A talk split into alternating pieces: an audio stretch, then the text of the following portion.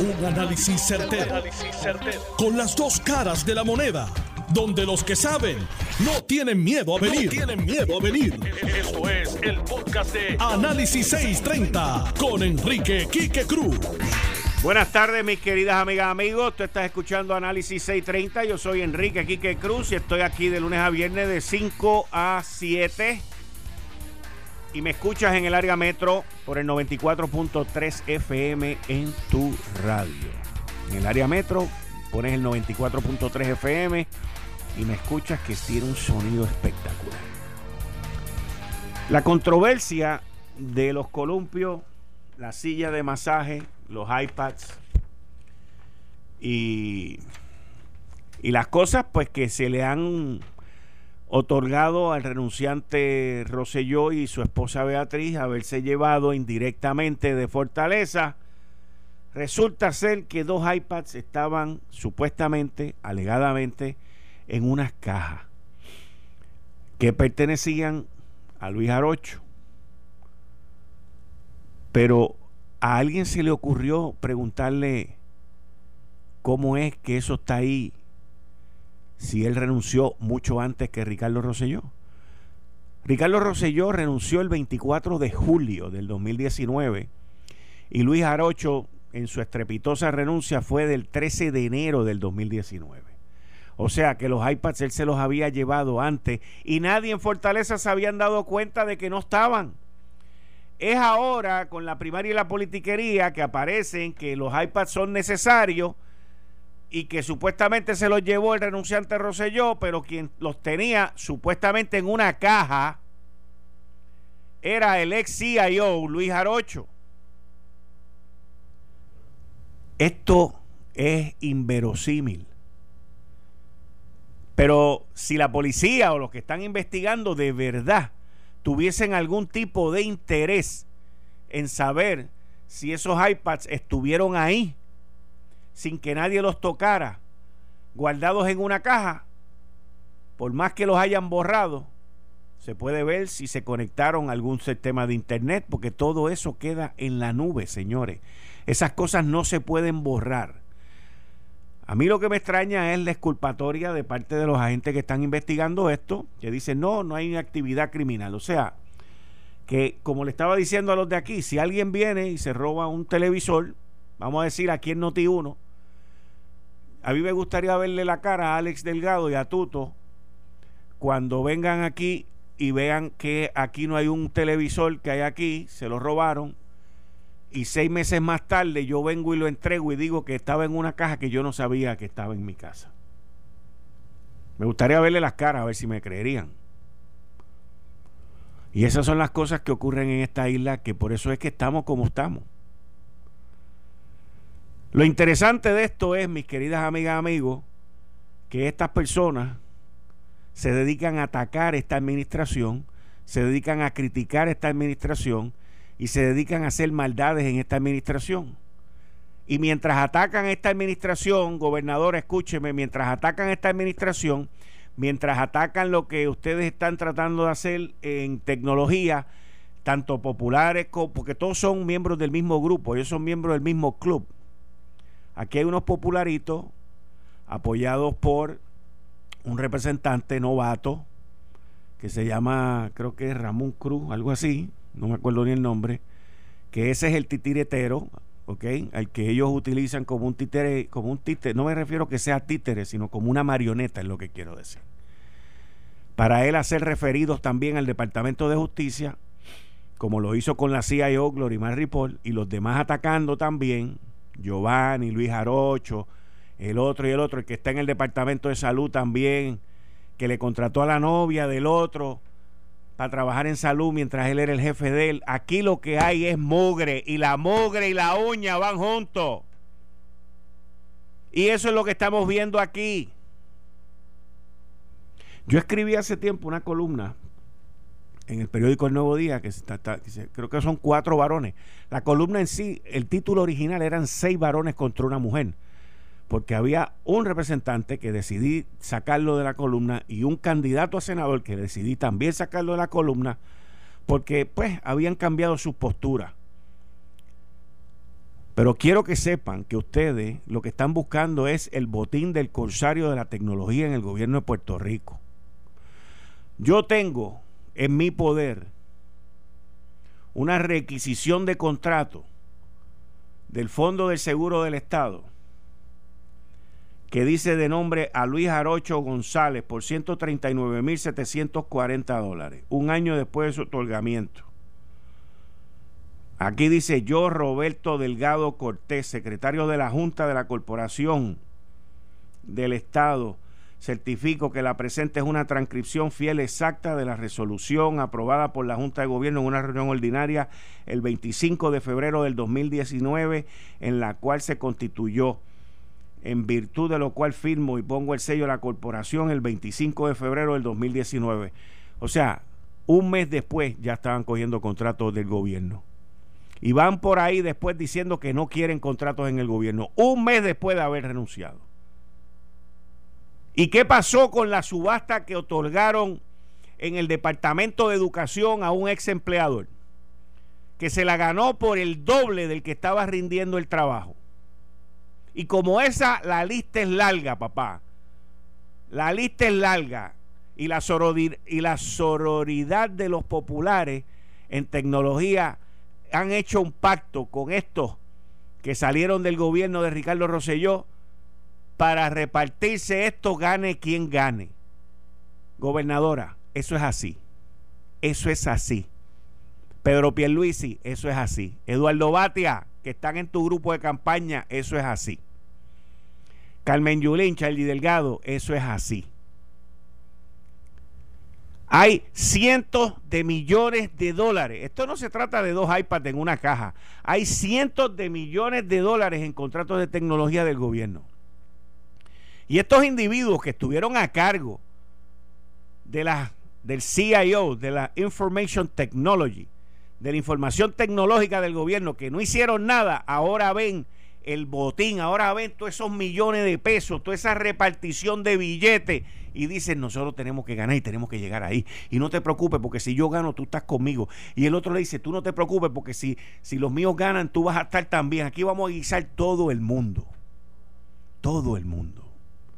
Y por eso hay el despelote que hay. Donde aquel viene, le dice, coge a la novia mía, pónmela a trabajar ahí, la pone a trabajar en el departamento de salud por un tiempo y lo que hicieron fue repartirse todas esas posiciones de Information Technology en el gobierno. ¿Y dónde está la tecnología del gobierno? En el piso, arcaica. Y los que pasaron por ahí tuvieron en su poder hacer algo que dicen, ah, es una porquería y la que está no sirve y la tecnología es otra porquería y yo tengo la solución ahora. Por eso yo nunca me fío de la gente que no me mira a los ojos porque el que no me mira los ojos esconde algo. Y siempre me acordaré de ese momento que no me miraron a los ojos. Entraron a repartirse los contratos, a hacer barbaridades en este cuatrienio y Puerto Rico sigue jorobado como está. Y ustedes son parte de eso. Y los de la administración anterior popular también todos. La mugre y la uña van juntas, no se separan. Y la gobernadora, pues obviamente, ve esto y dice, pues yo lo dije, eran los que estaban antes que yo, pero lo que pasa es que la gobernadora no se daba cuenta que no era antes, eso, eso fue hace más de año y medio. Hace más de año y medio que renunció a Rocho, un 13 de enero y no se dijo, no se explicó, no se da nada, no se dijo nada. Pero ya veo que un mes después ya tenía ahí 139 mil pesos en contrato con el Fondo del Seguro del Estado. Ya veo. Rápido se mueve la cosa aquí. Pero nada. Sigo interesado, me gustaría ver la cara de Tuto y de Alex si el televisor este lo encuentran un año después en mi casa. Me interesaría saber eso. Interesante. Interesantísimo. Y tenía que venir una primaria para enterarnos de esto, porque si no hubiese habido primaria, los iPads y las computadoras y los columpios y la, y la silla de masaje y toda esa vaina no aparecería y nadie sabría nada. ¿Sí? Es la única razón que esto está ocurriendo. La única razón, porque hay una primaria en el PNP. Si no hubiese primaria en el PNP, esto no sería tema. No sería tema. ¿Por qué? Porque así es la vida del inepto, del corrupto y del que no sabe y viene a fingir que sabe. Así es.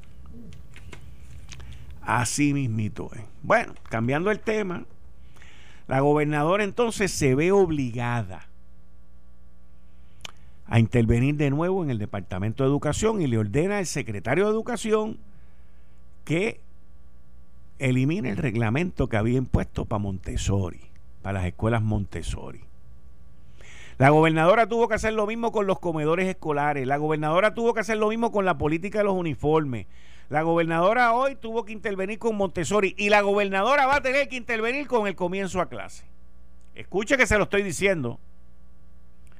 Escuche que se lo estoy diciendo. Yo voy por la calle y los padres y las madres de los niñitos y las niñitas del sistema público me preguntan, Quique, por favor, toque el tema del comienzo de clase, que no sabemos nada. Mi nena se cambió para una escuela y no me han dicho si la aceptaron, porque está de, primaria a intermedia o de intermedia superior. No, hombre, no, señores. Aquí lo que está ocurriendo en el sistema de educación público es que han cogido unas vacaciones interminables. Interminables. Interminables. Las clases están, los maestros se tienen que reportar mañana en 30 días. De mañana en adelante 30 días, o sea, el 3 de agosto, según lo que yo escuché al secretario de Educación decir. ¿Y cómo en 30 días vamos a.? La gente no sabe. No saben a qué escuela van, no saben cómo van, no saben de los uniformes, no saben. Y los papás quieren información. Los papás se quieren preparar. Bueno, los papás están a un nivel que no saben si las clases se van a llevar a cabo en los salones. Y la gobernadora, le digo hoy, hoy, a las 5 y 23 de la tarde, Hoy a las 5 y 23 de la tarde les estoy diciendo que la gobernadora va a tener que intervenir en el inicio de clase. Esto usted se va a olvidar, yo lo tengo grabado. Pero esto, tres meses, tres semanas, cuatro semanas después, vamos a ver la gobernadora interviniendo de nuevo. Con otro bollete, con otro rollo. Pero ¿sabe qué? La paciencia va a estar corta y la mecha también. ¿Por qué? Porque el 3 de agosto, que es el día que se supone que los maestros se presenten a clase,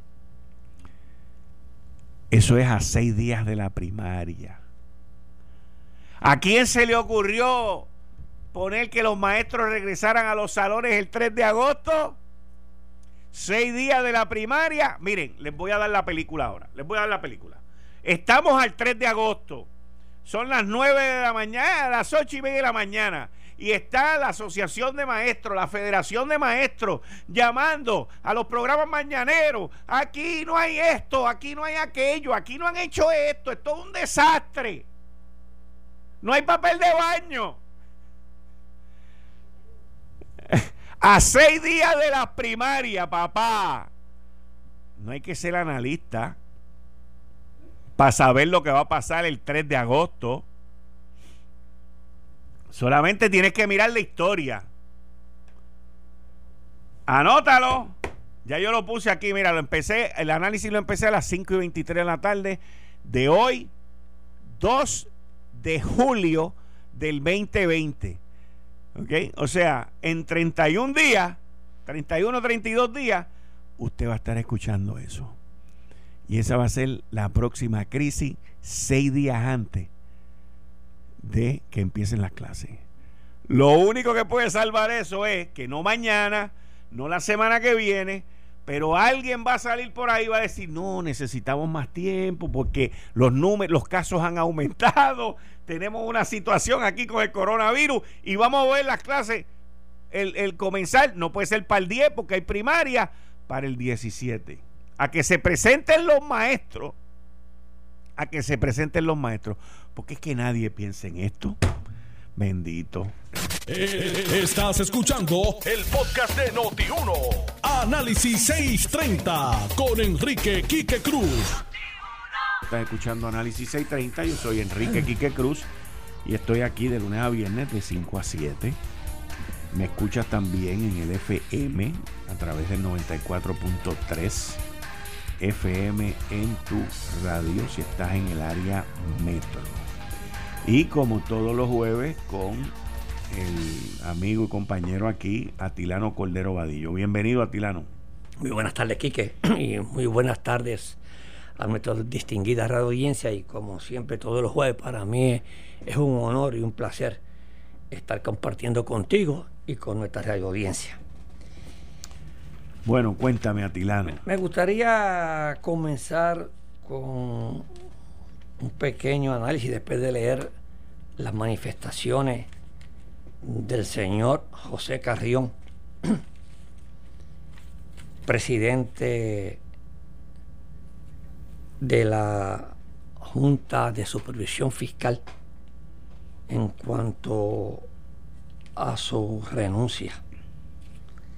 Y que para mí la renuncia de un ejecutivo de la envergadura de José Carrión, una persona bien preparada en el campo de los seguros, lo conozco, un empresario de primera clase. Su padre fue uno de los mejores empresarios en el campo de los seguros en Puerto Rico y una persona muy educada, en el cual eh, su padre corría mi seguro. Una persona, eh, una vasta experiencia. Y para mí, ver las expresiones del señor Carrión fue una renuncia este, por frustración. Yo vi a, un empresario que no está acostumbrado a estas presiones, como me pasó a mí también cuando yo fui a, a trabajar al gobierno como secretario de comercio, yo fui con unas ideas, el único que, que quedó de lo que de, lo que de mis ideas fue el ah. Banco de Desarrollo, ¿ok? Fue lo único, lo único. Pero iba con para trabajar por Puerto Rico, yo no iba a trabajar por los partidos políticos. sin, embargo, no me dejaron trabajar y me frustré. Y yo creo que el señor eh, Carrión también está frustrado al no poder trabajar, especialmente con el choque que estuve yo con los políticos. Los primeros que me cayeron encima a mí fueron los del Partido Popular, los que los del mismo. Ah, pues claro, porque yo no era de su partido. ¿Ok? Y los primeros que me cayeron a mí fueron los senadores y los políticos del Partido Popular. Y el único que me defendió fue Hernández Colón. Paz descanse. Pero fue lo que me cayó. Primeramente decían que por qué iban a nombrar un independentista y un millonario a dirigir comercio. Ah, y Benjamín Cole en paz descanse. Que Benjamín Cole tiró una columna que si querían un placero, que él lo tenía para dirigir a comercio. Y a mí me está que esta frustración del señor Carrió, o una persona de la envergadura de él en el mundo de los negocios, vino y fue frustrado. Fue frustrado por los políticos. Oye, reestructurar una deuda de más de 70 mil millones de dólares no es cosa fácil. Y si no es cosa fácil, encima, tú estás bregando con abogados, con jueces, con bonistas, con demandas. Eh, esto es tan complejo. Esto es de las quieras más grandes que se ha dado en los Estados Unidos. Es la más grande. Es la, más grande. Y aquí lo han cogido llano los políticos. Oye, esto lo han cogido llano. Los mismos puertorriqueños, ¿ok? Los mismos puertorriqueños fueron los más que le atacaron. Yo oí todo. O sea, si aquí lo atacaron los PNP, los populares y los independentistas, no hubo nadie que no le atacó a él. Pero eh, eh, eso... Porque atacó la Junta. Pero es que como dicen los americanos, it comes with the turf. Eso viene con el terreno donde tú estás pues bregando. por eso mismo. Pero sin embargo, el trabajo que él hizo fue, no se, no se vio. Puerto Rico, si no fuese por esa junta y por el trabajo que él hizo, aquí no estuviéramos nosotros hablando. Aquí estuviera embargado Puerto Rico, por donde quiera. Aquí no, aquí no hubiese dinero para pagar a los hospitales, a los empleados públicos. ¿Por qué? Porque gracias a una ley que tú sabes que yo estoy en contra, que yo estoy en contra de la Junta, pero yo no estoy en contra del presidente que vino a hacer un trabajo, a trabajar por Puerto Rico. Así que lo atacó todo el mundo. Y lo único ahora, y yo te voy a decir por qué se fue frustrado. Y yo te voy, yo te voy, Quique, a, a, para nuestros amigos, les voy yo a leer las palabras textuales de él. Condeno la falta de compromiso y voluntad política para implementar reformas estructurales. Nadie quiere eso. Nadie quiere eso. Del gobierno de la isla. Y aseguró que a Puerto Rico no le faltan recursos humanos, ni capital, ni ideas, ni planes, ni estudios para mejorar su economía. Es verdad. Lo que le falta es determinación para implementar esas reformas transformacionales para beneficio de nuestra gente y de nuestro país. Cito la cita del señor Carrión, publicada hoy en, en primera hora y copiada por la distinguida periodista Osman Pérez Méndez. Así es que se fue frustrado, ahí es que está. O sea, vino a trabajar y no lo dejaron trabajar. ahora, lo único que nos falta, después de los dos huracanes, de los terremotos y la pandemia, es que nos pongan un americano tejano de 6'6 con un sombrero y que no hable español a dirigirnos a nosotros los puertorriqueños y nos castigue de verdad para que nosotros entonces decir contra, queremos a Carrión. Eso es lo que nos falta a nosotros. Y yo estoy seguro. Y eso es, lo que va a pasar. Bueno. Ay, qué bueno era. Qué bueno era. ¿ah? Lo perdimos. Lo perdimos. Y, aquí, en, en las condiciones que está Puerto Rico y donde se encuentra la estructuración de la deuda, van a venir lo que yo dije una vez que no vino y él, lo, y él, y ha estado posponiéndolo. El llanto y el crujir de dientes que va a llegar cuando nos imponga verdaderamente el, eh, este, las leyes de la Junta y los recortes y no se escuche a nadie. Así es, yo espero, yo le doy las más expresivas gracias al señor Carrión por servirle a Puerto Rico y que no se retire por lo menos y que sea asesor y se nos quede a él aquí con nosotros y que nosotros podamos utilizar las relaciones que él tiene con los republicanos en Estados Unidos. Así mismo es. Así mismo es. Pero yo creo que lo que va a suceder aquí es que van a nombrar Conte, para que estéis bien claros, Quique. Mis palabras que, yo vertí no, es que estoy de acuerdo con la Junta. No, no, no, es, defendiendo al que, vino con el, paquete aquí, a pues, sudar aquí. Lo que pasa es que aquí lo que va a ocurrir es que van a nombrar a tres personas que las va a escoger el presidente o gente alrededor del presidente que no han sido muy este que este muy no han sido personas que que nos apoyen mucho porque Casablanca no, no nunca ha mostrado ese amor en este momento no el amor es, exacto. es poco ¿y qué va a pasar? que si Trump pierde las elecciones esa gente se van a quedar ahí por tres años se van a quedar ahí por tres años y esa gente pueden cambiar la filosofía que ha llevado la Junta hasta ahora. Y, y, yo no estoy diciendo ni defendiendo a uno ni a otro, pero me voy por un refrán muy antiguo aquí en Puerto Rico y en alrededor del mundo, que más vale un mal conocido que uno bueno por, conocer.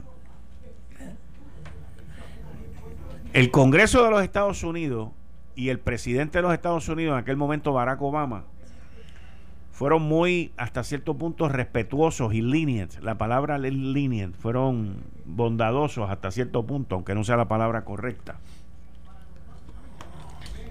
En nombrar en esa junta a tres puertorriqueños. Tres. Tres puertorriqueños. Y Matosanto, que tiene descendencia puertorriqueña también. Hay cuatro. Pero desde aquí, de aquí así 100%, pues los cuatro, pero estos tres que, vivieron aquí muchos años, dos de ellos fueron presidentes del Banco Gubernamental de Fomento y José Carrión. Pero el único que vivía en Puerto Rico era José Carrión. Que en adición a eso, dentro de los siete que nombraron, nombraron a uno que vivía aquí. Y yo recuerdo de manera vergonzosa e indignante y debe haber ocurrido más de los dos que voy a mencionar, la vez que se metieron en la oficina de él en Atorrey y le vandalizaron la oficina. Y aquí nunca se arrestó a nadie por eso. Y la vez que el vicepresidente de la Federación de los Maestros vino y se le fue detrás a él y a su esposa y hizo 20 barbaridades en un aeropuerto. Y lo bochornoso que es que gente riéndose de eso y, y tomándolo con bachata. Ahí es donde tú ves cuán bajo puede llegar un pueblo. Por eso es que yo te digo que estoy seguro, con esas palabras que te acaba de decir, él soportó todo eso. Pero ¿qué pasa? Pero ¿qué pasa? Que ahora van a venir y van a nombrar a otra gente. Y esa gente van a venir con órdenes distintas. Y esa gente no tiene ningún apego aquí, no viven aquí, no nacieron aquí, le importa un bledo lo que pase aquí. Y van a hacer las instrucciones que le den que, mira, yo creo que, que, con el respaldo del Tribunal Supremo, que ahora, ya, que primeramente ellos no, todavía no, amor, no podían tomar las decisiones porque estaba el pleito. ¿Ok? Pero el Tribunal Supremo los respaldó. Aquí la que va a mandar hasta ahora y va a recibir todas las órdenes aquí se llama Natalia Yaresco, que no es puertorriqueña ni cosa que se parezca. Esa señora es fría y viene aquí, aquí viene a reestructurar esto. Y ella viene con una encomienda de poner a Puerto Rico, de poner a Puerto Rico cinco años consecutivos, ¿ok?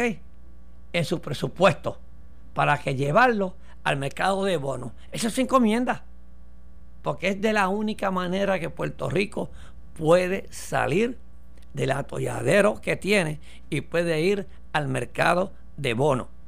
Así es que yo, yo lo que creo es que las personas que se creían que el señor José Carrión este, no, era, no era compasivo con Puerto Rico. Yo creo que lo que nos viene a nosotros ahora verdaderamente es la fuerza de la Junta. Yo también. La fuerza de la Junta y la fuerza de la jueza. Porque a Puerto Rico hay que sacarlo de este atolladero. A Puerto Rico hay que sacarlo del despilfarro de los políticos de los dos partidos. Hay que sacarlo de eso. Y, aquí no se puede levantar una economía con un despilfajo de dinero y malos administradores. Bueno, vamos para el próximo.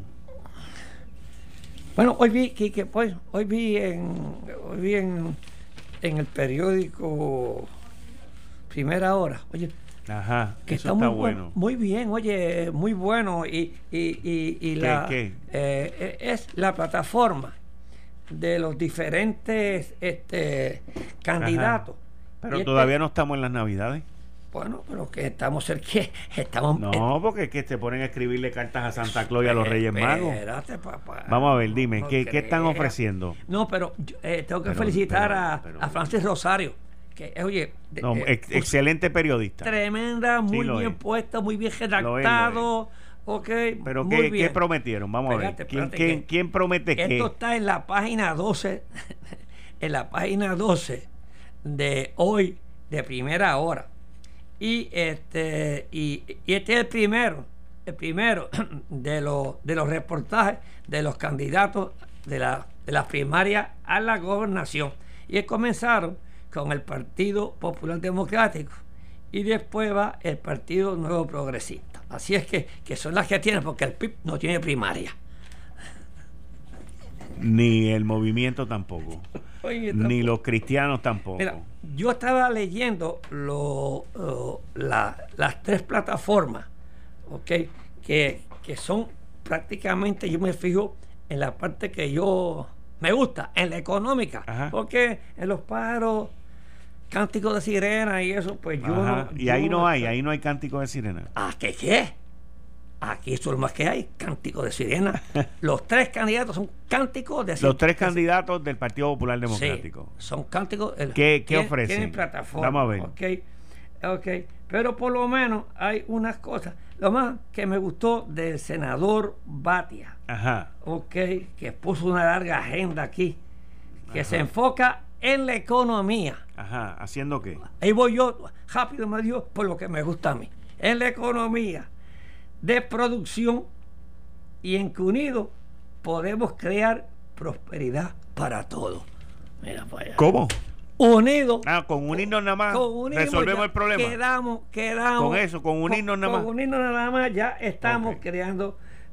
Entonces, su propuesta económica inició con la promesa de un gobierno limpio, honesto y transparente. Oye, eso lo vienen diciendo todos los candidatos, me vienen diciendo eso a mí. Lo que ¿ah? pasa es que eso sale fuerte en las encuestas. Sí.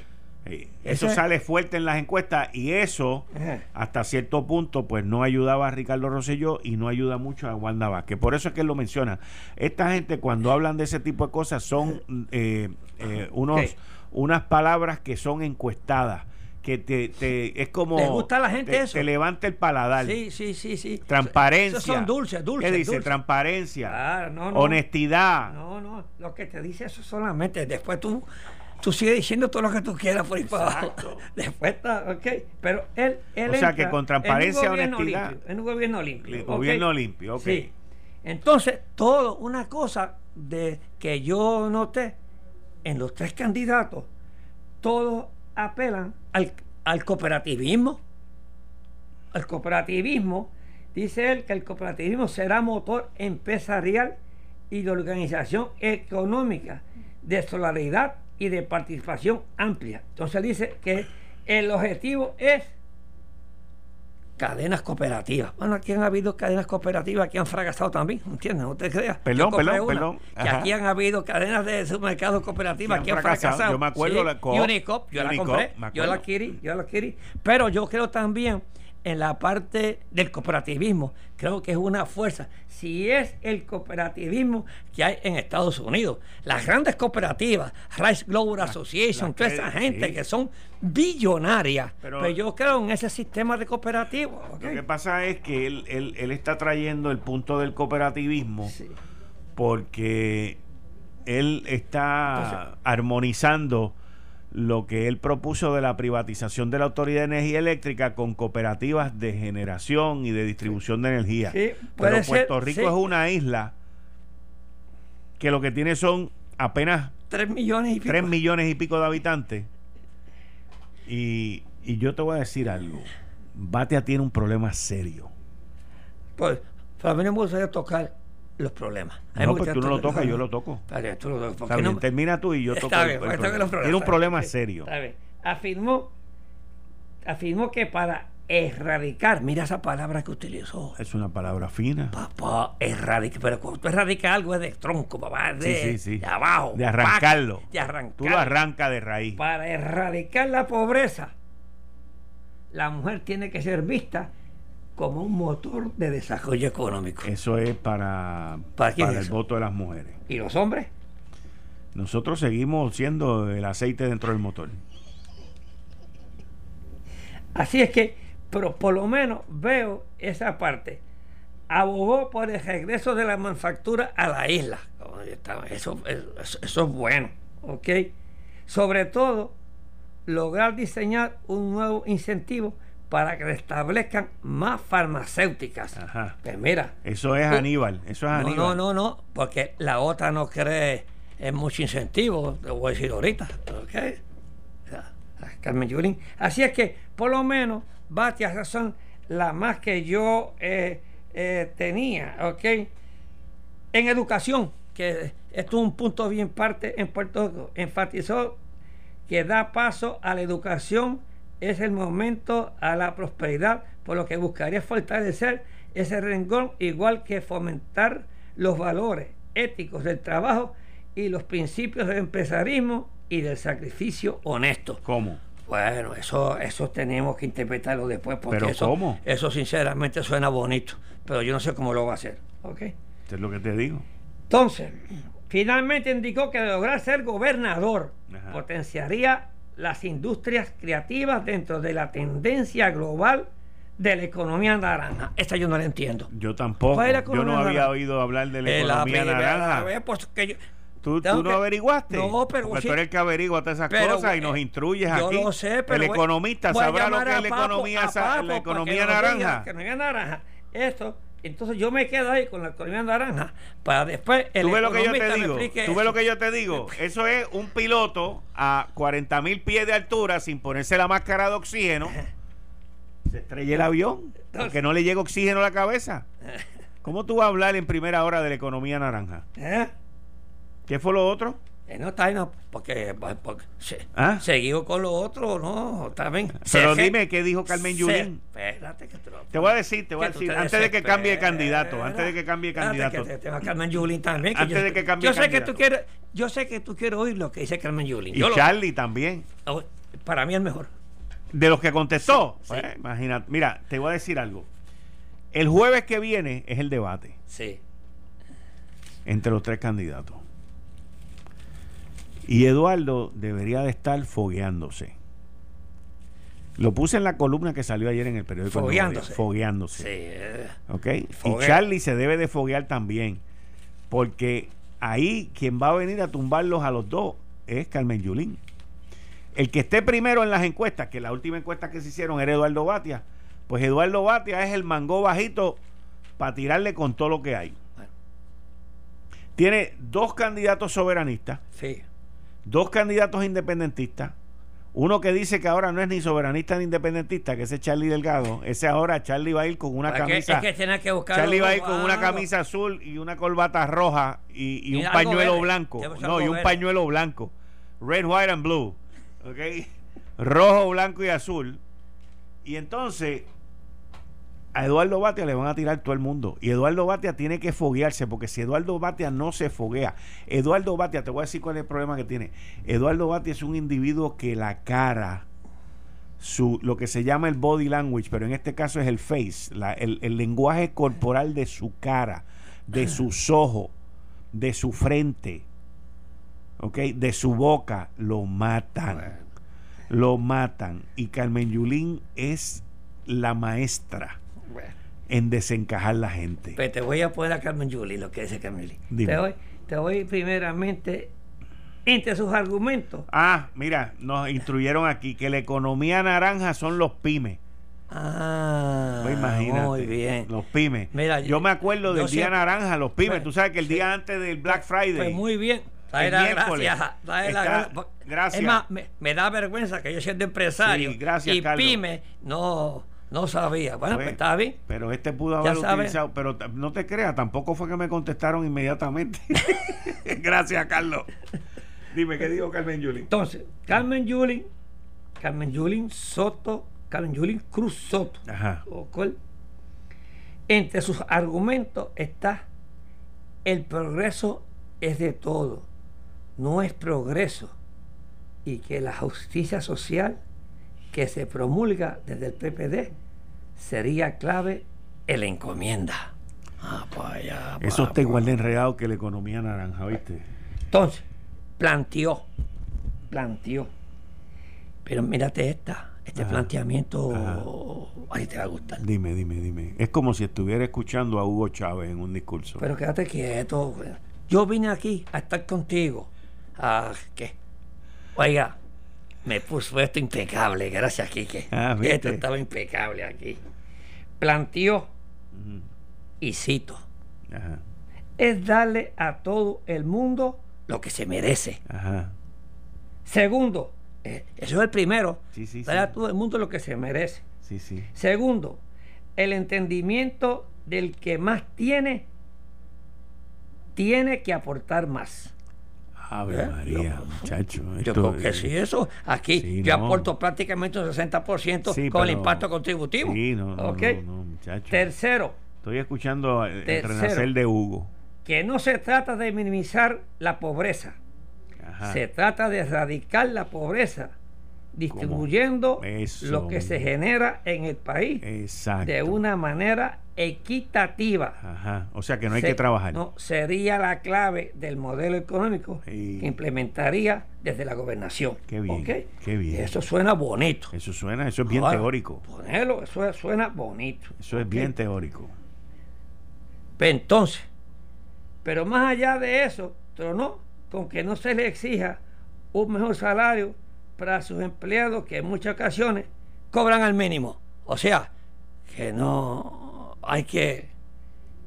Entonces, déjame ver en la parte... Vamos, eh, vamos, vamos a una pausa, vamos a una pausa. Y, y, mi psicólogo, ¿dónde está? Después de haber oído todo este no, lenguaje. Todavía te falta. No, yo sé, yo sé, yo sé que no está hoy, está descansando porque está recuperando, está recuperando.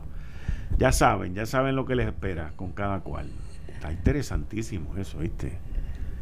Yo estoy oyendo a Hugo Chávez. Estos son de los discursos de Hugo Chávez. Repartición de bienes, quitarle al que más tiene, todo ese tipo de cosas. Eso está exquisito para Puerto Rico. Muy bien. Esto fue el, podcast de Notiuno. Análisis 630 con Enrique Quique Cruz. Dale play a tu podcast favorito a través de Apple Podcasts, Spotify, Google Podcasts, Stitcher y notiuno.com.